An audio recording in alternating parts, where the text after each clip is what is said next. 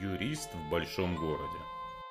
Здравствуйте, меня зовут Сергей Пирогов, и вы слушаете мой подкаст «Юрист в большом городе». Это подкаст для тех, кто хочет знать свои права, быть юридически грамотным, законно вести свою деятельность и не быть обманутым. В сегодняшнем выпуске поговорим о новой банковской реальности, чем нам грозит отключение от свифта, прекращение обслуживания со стороны платежных систем Visa и MasterCard, а также о новом порядке обмена валютой. Как всегда, по фактам и без эмоций. Поехали. Итак, очень долго нам говорили о том, что вот нас отключат от свифта и все рухнет, посыпется, а самое главное, мы с вами потеряем свои деньги. Реальность же заключается в том, что SWIFT – это система обмена сообщениями между банками и применяется она прежде всего при осуществлении международных платежей. Да, отключение от нее создает определенные трудности и издержки, но не делает невозможной осуществление таких платежей. Более того, эта система не имеет никакого отношения к нашим с вами банковским счетам, то есть деньги которые находятся у нас на счете, не подвергаются никакой угрозе. Поэтому платежи станут, да, дороже,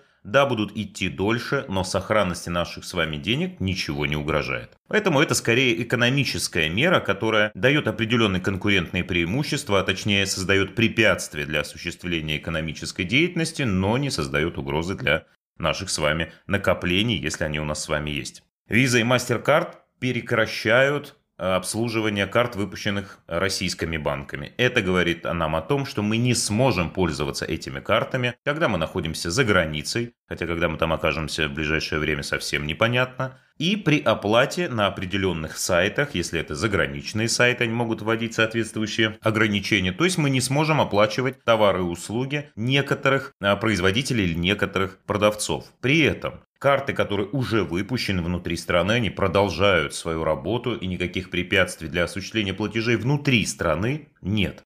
Обменять такие карты будет нельзя, когда истечет срок действия. Ну именно поэтому практически все банки на сегодняшний день либо существенно увеличили срок действия карт, либо вообще сделали их бессрочными. Поэтому здесь выхода два. Либо оставаться и пользоваться той картой, которая у вас есть, если вам не нужно платить куда-то за границу, да, вы не планируете быть за границей в ближайшее время, либо выпускать карту, например, китайской платежной системы Union Pay, ну пока непонятно. С ее стоимостью она достаточно высока, но ведутся разговоры о том, что обслуживание этих карт будет сопоставимо по условиям с Visa и MasterCard, либо выпускать карту МИР, которая действует в целом ряде стран, но не действует в странах Западной Европы. Ну и о новом порядке обмена валюты, который был введен с 9 марта Действовать он будет в течение 6 месяцев, вплоть до 9 сентября 2022 года. И заключается он в том, что Центральным банком вводится лимит на выдачу наличной иностранной валюты, а именно долларов США в эквиваленте 10 тысяч долларов. То есть больше, чем 10 тысяч долларов снять со своего счета в наличной форме долларами будет нельзя. Но воспользоваться этими деньгами, если они у вас лежат на валютном вкладе, например, в большей сумме,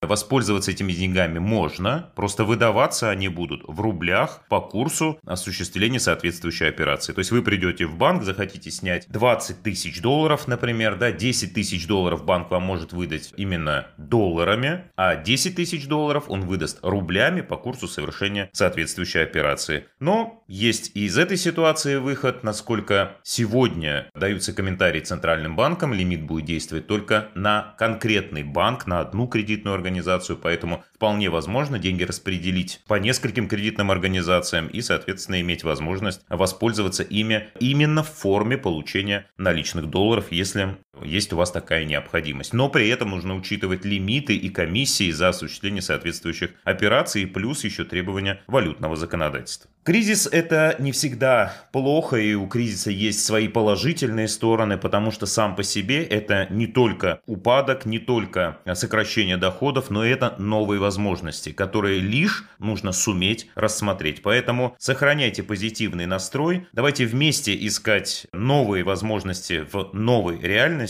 И вот такие у нас сегодня пироги. Спасибо, что слушали, и до новых встреч.